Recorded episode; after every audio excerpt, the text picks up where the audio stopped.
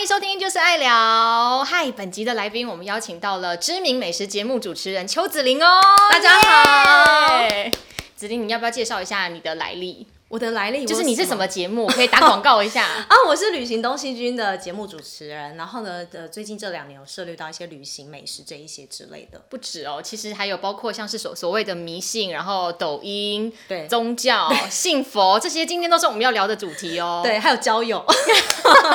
哎、你不要看子玲这样看起来好像是一个都会知性女子，其实呢，她本身有一个老灵魂，对就是她真的是一个很 old school 的人。等一下呢，在等一下的以下的节目内容中，你就可以越加的了解邱子玲到底是怎么样的一个为人。会不会聊到后面大家就哎、好像就觉得这个人越来越妙了哦？然后哎、对可 哦，能是怎么样之类的。对，我为什么会想要邀子玲呢？是因为我发现呢、子玲她私底下是一个真的非常活泼的人，就是她很呃大方的在她的抖音上表现她的舞技。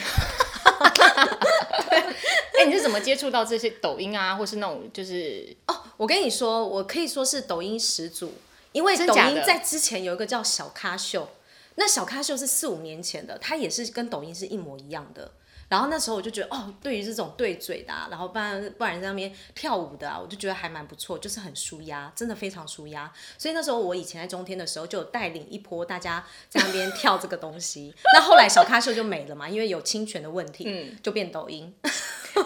所以，所以那那玩那个的话，他会不会很困难？因为其实我觉得很难，是他是要对嘴，所以你要先把台词背下来吗？不用啊，你就是慢速就好了，又或者是说你就随便一个什么呃手势舞，那种很简单的手势也 OK。我跟你说，我在抖音常常看到很简单的手势，或人家一个微笑，你知道就多少啊赞了吗？大概就有一万多个赞。那你有没有因为玩了抖音，然后累积了很多对岸的粉丝？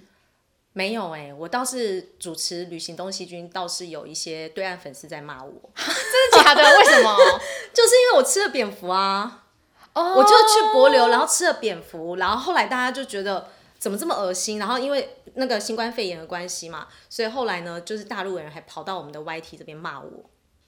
你知道吗？有这么然后严重？很严重，然后严重到什么地步？就是我还有朋友传了一个截图给我，然后他说那是呃大陆的一个入口网站，嗯然后就我的图这样子，然后后来但是下面是写蔡英文吃 蝙蝠，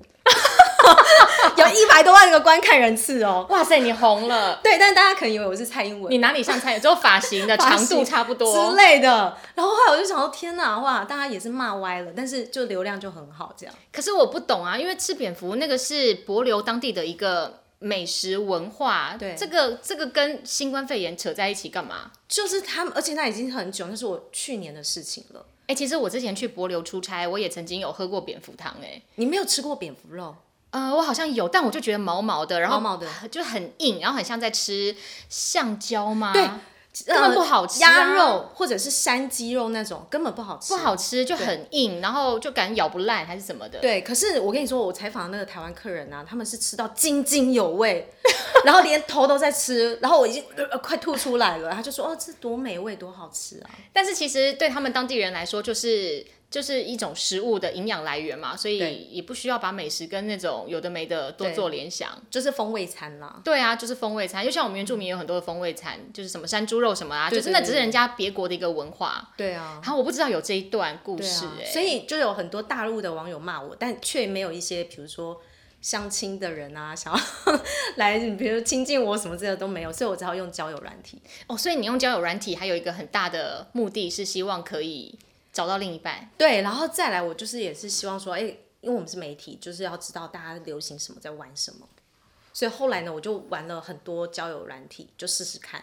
然后像比如说 Tinder，就是最有名的嘛，听的不是约叉软体 吗？对对对对对对对对对。然后它就是最有名，可是我在上面看到真的好多好多人哦、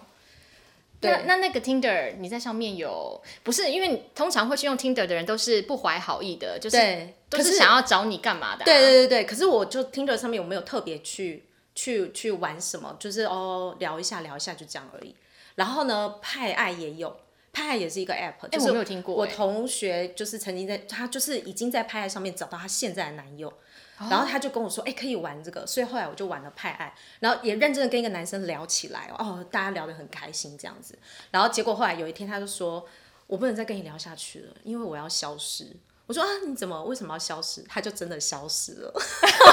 我就这样跟没有他讲原因消失难，对，没有讲原因，就这样不见了、欸。然后我就想说啊，算了，因为我也没有把它放在心上， 但就是真的这样莫名消失。这样子骗人家感情哎、因为我虽然我可能没有爱上你，但我有投注了一些心力在在你身上、欸对对，对，然后还有一款 app 是叫 Love Me Love One，然后它很特别的是，它是不是聊天哦？它是直接你要先进去之前登记之前，它会呃进行那个心理测验，嗯，然后很多很多的测验，然后比如说把你的一些爱情观、婚姻观全部都呃写出来，然后让你去配对，他会配对其他的男生，然后一天只能配对两到三个，所以两三个他就会出来说，哎、要要跟你见面。那见面之后，你才可以在要呃吃饭之前一个小时聊天。然后，但是全部都不能聊天哦，就是你要开始定时间，然后比如说我们定下个礼拜二，然后某一家餐厅，然后就直接见面讲话。所以你真的有去，我真的有 去，你到底有多缺 爱？因为想要试试看嘛，就是 OK，然后好，这个好看起来还 OK。对，工工程师嘛，好像是在工研院工作哎、样。你说这个 app 叫什么？叫呃 Love Me One 怎么怎么拼 T H L，然后 M E E T，然后 One ？T H L T H L，然后对，然后 Love，然后 Meet M E E T，嗯，然后 One One Two Three 的那个 one，就是遇到那个命中注定的那个 one 就对了。对对对对对对对。然后那个男生就是非常的好笑，呃不是好笑，应该很有趣。他一坐下来之后，他就点餐嘛，然后点完餐之后，他就开始跟我讲，讲说哦，你有没有想要了解我什么事？我跟你说，他就开始讲讲他的观念什么什么之类，然后说他都是在书里面。找找一些两性的观念，这样我内心想说：天哪，这个人在书里面找这个两性观念，也嗯好 OK，我先语带保留 OK，然后他就开始讲讲说哦，他只交过一个女朋友，然后他现在三十几岁，然后后来开始语出惊人一些话了，他就说哦，这个软体因为要付钱，然后一次就男生要付一千多块，如果我约你见面成功的话，所以后来刚好他们推出一个套票，他就买了十二张。就是一一系列十二张，然后等于是他就说啊，一张就八九百块，很便宜这样。所以所以他约你出来的代价就是付八九百块就可以见到你。对对对，见到我要吃饭这样，然后就想说天呐，然后他就说他要，哎哎、那你不用付，钱哦。我不用付钱，女生是不用女生付钱的不用付钱，然后就从其实一般交友软体女生是不用付钱的，哦，是哦。对，因为男生会比较多。对，因为比较少女生会上交友软体，少比较少一点，相对来说，嗯。然后后来呢，他就说他特别从新竹上来，然后先跟我说，哎、你是我第二个见面的，因为刚刚中午我还有见一 个喽。然后后来就讲说我买了十二张，然后你是第八九个哦。天哪，我听到这里我就有点想要就是结束这一场对饭局哎。对，然后他说你是八九个哦，而且我要等到我十二个全部看完之后，我再来挑选哦。然后我就听到说，我说天哪，他是皇上选妃吗？然后他竟然要就是这全部看完之后，然后再来挑选。然后我就想说，可是你有你要挑我的话，我可能也不一定会挑你， 你知道吗？因为太奇太奇妙了，这个男生太奇太奇妙了那。重点是他长得怎么样，或者就他还给你的感 OK，觉他长得很 OK 哦。然后但是什么东西就是可能紧张吧，就往地上放。然后后来呢，他就说哦，我也遇过什么女主管。大老板、女老板，嗯哦，她真的就很有气势。然后她说在电视上能看到，然后我还有遇过那个警察，女警察，条件都还不错，什么什么的。然后她也说我的条件也很好，然后就想说天哪，如果你条件很好，你怎么会坐在这里呢？ 一定有什么地方吧。然后到最后后来聊聊聊，她就去说怎么样，你还有没有想要知道我一些事情？但他完全不问我的事情。啊，然后后来我就想说，OK OK，好，算了，这算跟了电影中看到的那种相亲情节是一样的，欸对就是对他根对本不在乎你。，对。然后后来我就想说，哦，那你大老远从新竹过来，那我请你吃这顿饭。然后他就说，哦，好啊。 然后我就说，哦，好，OK，没关系，因为我是我自己提的。我说好，因为你也是蛮辛苦的。然后后来吃完饭之后，他就说，哎呀，早就知道我在点饮料。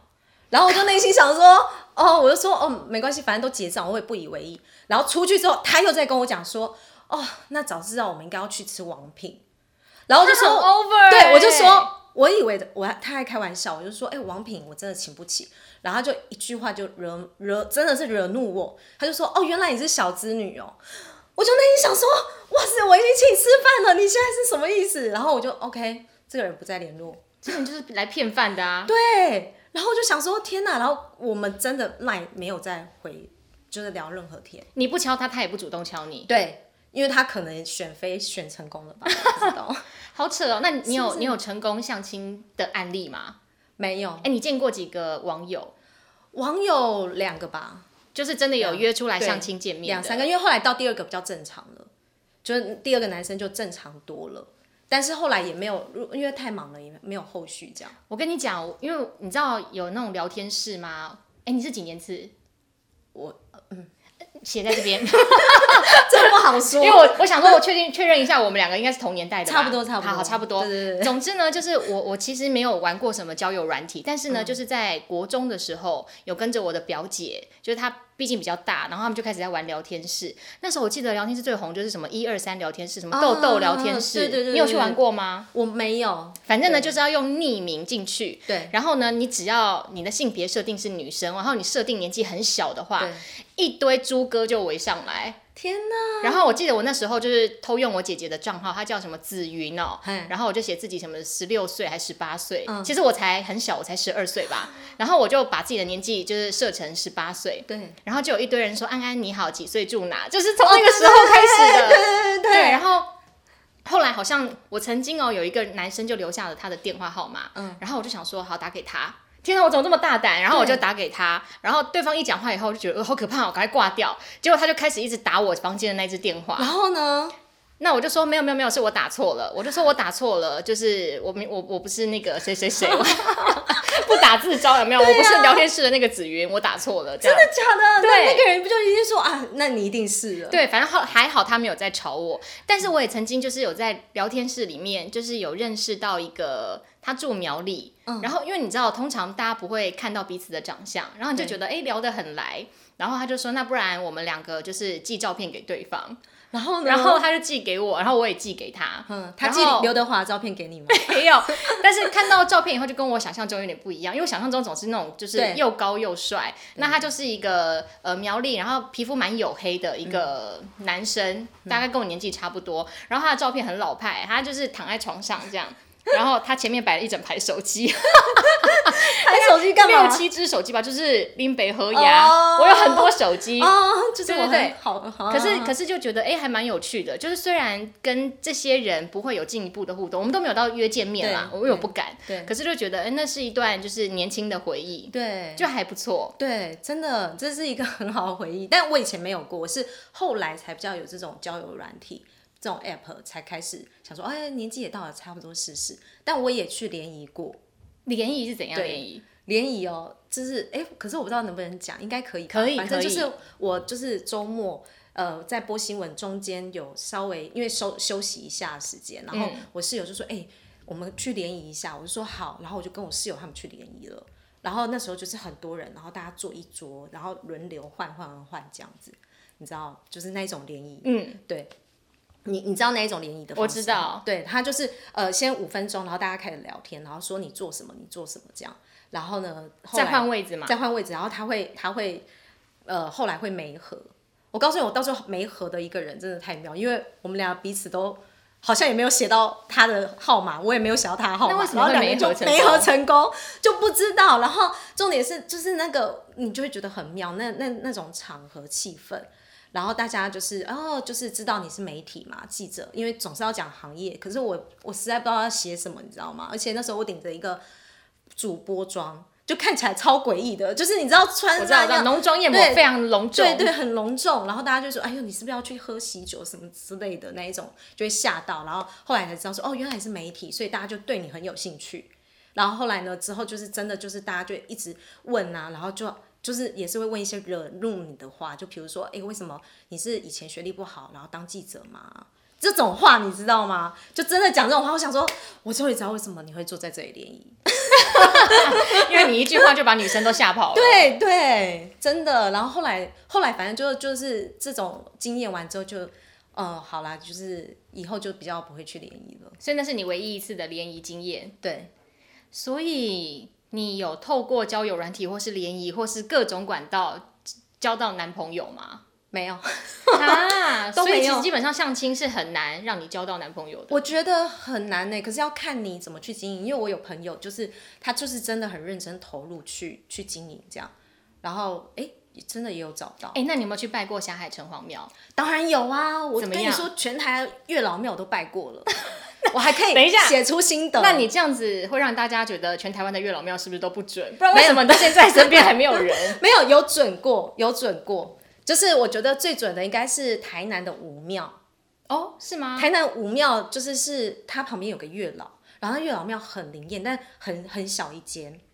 为什么会觉得灵验？因为那时候我就跟他求说我要什么什么条件，果不其然就没几个月我就交到男朋友了，而且条件一模一样。真的假的？但是我少说一个，就是脾气要好，因为那个男男我那前男友脾气超差的，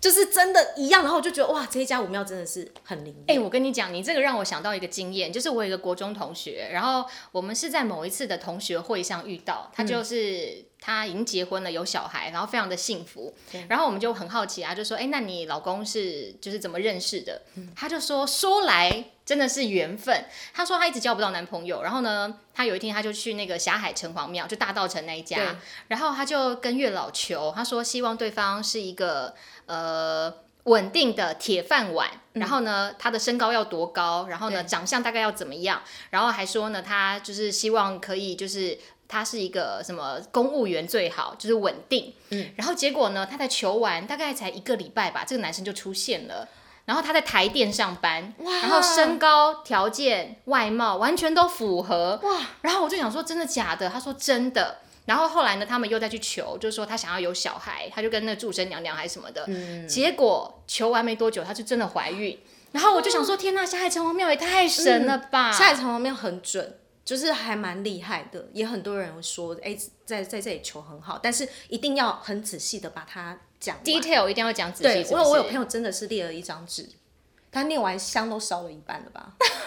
真的，因为要讲很细很细，可是你还要特别提到哦，我的脾他的脾气要好，我觉得要很对多东西要提耶，很多东西哪有这么要完美的提，人，真的很多东西要提，但没有办法，你要很仔细让他知道，他才可以媒合啊。你看我，我第一个就是可能没有讲的很仔细啊，就大概的符合都有。那你有但就没是有考虑再去一次台南的武庙？后来？因为后来就比较少回去了，对，哦，因为你台南人，对对对对对对。哦然后，但我觉得霞海城隍庙也蛮有名的。我跟我朋友还曾经就为了要让霞海城隍庙里面的月老记得我们，我们就约好，就每个月都一定要去拜一次。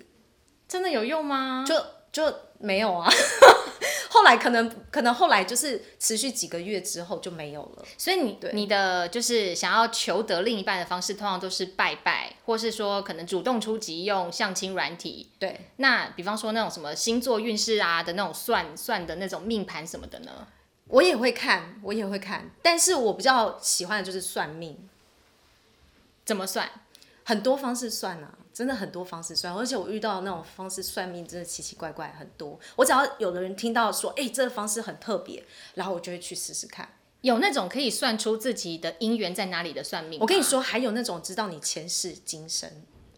你知道你前世是很强什么仙我女？跟你说，不是他就是用笔这样画， 然后开始画，然后就开始讲说你怎样怎样讲，你这辈子怎样什么什么的。哎，我觉得蛮准的。怎样怎他样？就会讲说，哦，你个性是怎样，什么什么的，他就大致上都会讲得出来。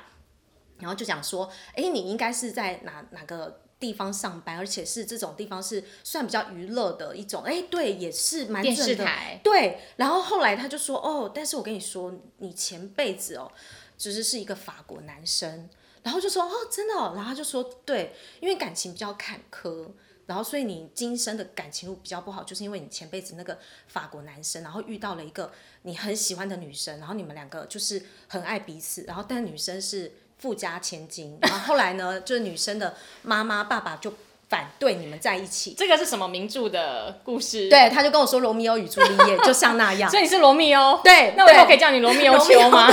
你以后可以这样叫我。然后后来他自己讲一讲，他都笑了，就说后来你抑郁寡终，就后来你就是呃，后来就一个人都没有再娶了，所以影响到了你这辈子的感情。你信 吗？我我我后来有点相信，但后来又觉得，哎、可是我法文好像也没有特别好，我有去学过，你知道，但也没有特别好 啊。 g o m o d a l e v 然后后来就觉得，哦，后来有时候我都会想到说，哦，感情比较坎坷，是不是因为这一段的关系？就是天哪！ 所以他就说，所以你的感情观就会很悲观，这样子，是不是很妙？他用一支笔就可以画出来喽。哎、你知道我小时候啊，你知道有一种所谓的天命书，嗯刚、出生的时候，就是如果你的父母有帮你算命的话，就是算命师会写一本天命书，红色的。对，然后呢，我是不知道，在我长大很大的时候，我才知道我有这本天命书，然后我就仔细看，然后就看了一下，他说我好像会有晚婚，什么两个子女，然后什么什么什么脾气不好还是什么的，嗯然后我就想说，天哪，这真的是我的天命书吗？就是我现在还在努力的验证中，嗯到底这个。这个师傅说的到底是真的还是假的？可是到目前为止，晚婚我不觉得我晚婚呢、欸我觉得我应该算嗯我蛮也早我婚也觉的，得你不觉得我？对我，而且我也不得觉得我真的有脾气暴躁，这个这个，我觉得就是真的 很要难说是不是？真的可能你到后面 吧，真的真的很难讲、好啊，吧，因为毕竟我现在也才三十，过了三十个年头。，对啊，所以真的很难说。我还有遇过那种叶子算命，就是你知道赵文嘛，嗯，反正潘兆文他就是去采访，然后去采访一个叶子算命的，然后后来他的摄影就跟我说，哦，有多准，那个叶子算命，他只要摘一片叶子，他就跟赵文说你会生男生，果不其然他真的生男生。不是这个就是百分之五十的几率而已。对对对对这个很烂，这个我也会讲，你对会生男生。 对于是乎，我信了，我真的就觉得哦天哪，这一定很准，然后我就去了。那去的时候就哎看到他门口还有那个什么摆了一个什么米啊那种，感觉就是养小鬼，然后内心就有点哎有点怪怪，但还是去算，然后就摘了叶子之后，他就说我告诉你，你这个是小三命，然后我就说什么小三的命，他说你这辈子就是要靠男人。然后就说什么靠男人，他就说对，你要靠男人，而且你要靠他们，就是结婚，然后拿到赡养费，然后我就说哈，你在说什么啊？就说对。然后后来他说，而且我跟你说，你爸爸很让你妈妈，对不对？我说没有啊。然后后来之后，他就讲一堆都不太准，然后我就想说，到底要不要信啊？然后后来我就真的觉得他胡言胡言乱语，在讲一些有没有可能我自己就不太信，也许对别人来说他是准的，对。但是呢，他后来后面就说，哦，是你们是媒体，我就算你便宜一点，两千。那也没有很便宜，也没有很宜。便宜哦。然后反正他就讲了一大堆，然后我永远记得他就说我是小三命，哈，然后我你就你不说要往心里去、哦。对，我就，说我就说还没有人这么说我哎，然后他就说嗯，我我就说嗯好，那我知道了。然后后来我就内心想说，妈的，我以后不会再来， 而且也太贵了吧，然后根本在胡言乱语，在乱说一通啊，我的事情根本没有准啊。那你现在手上戴的那个是做什么用途的？哦，这个是张怀慈，就是我们另外一个节目的主持人张怀慈，然后他是呃，之他也有会去稍微去拜一下一个泰国的神，嗯，对，然后因为我其实不太接接触泰国的神，这又是另外一个故事啦。哎，这个另外一个故事我们留待下对集对好对不对好？对，下一集，因为这是另外一个故事，因为泰国的神其实也蛮可怕的，对，真的要假的很懂得要拜，因为我差一点就是好像快没了这样子。好，那我跟你们说，我们今天呢，我就要在这边画下句点，让大家听得意犹未尽。 因为接下来邱子玲大概又要再讲一些跟神佛有关的东西。对然后呢，他这个人呢，跟我刚问他，我说你跟神佛是不是特别有缘？因为他很爱拜拜，然后又比较迷信。他说不是，他跟鬼比较有缘。是不是很想要听下去呢？那就锁定下一集我们跟邱子玲的 podcast 喽，拜。拜。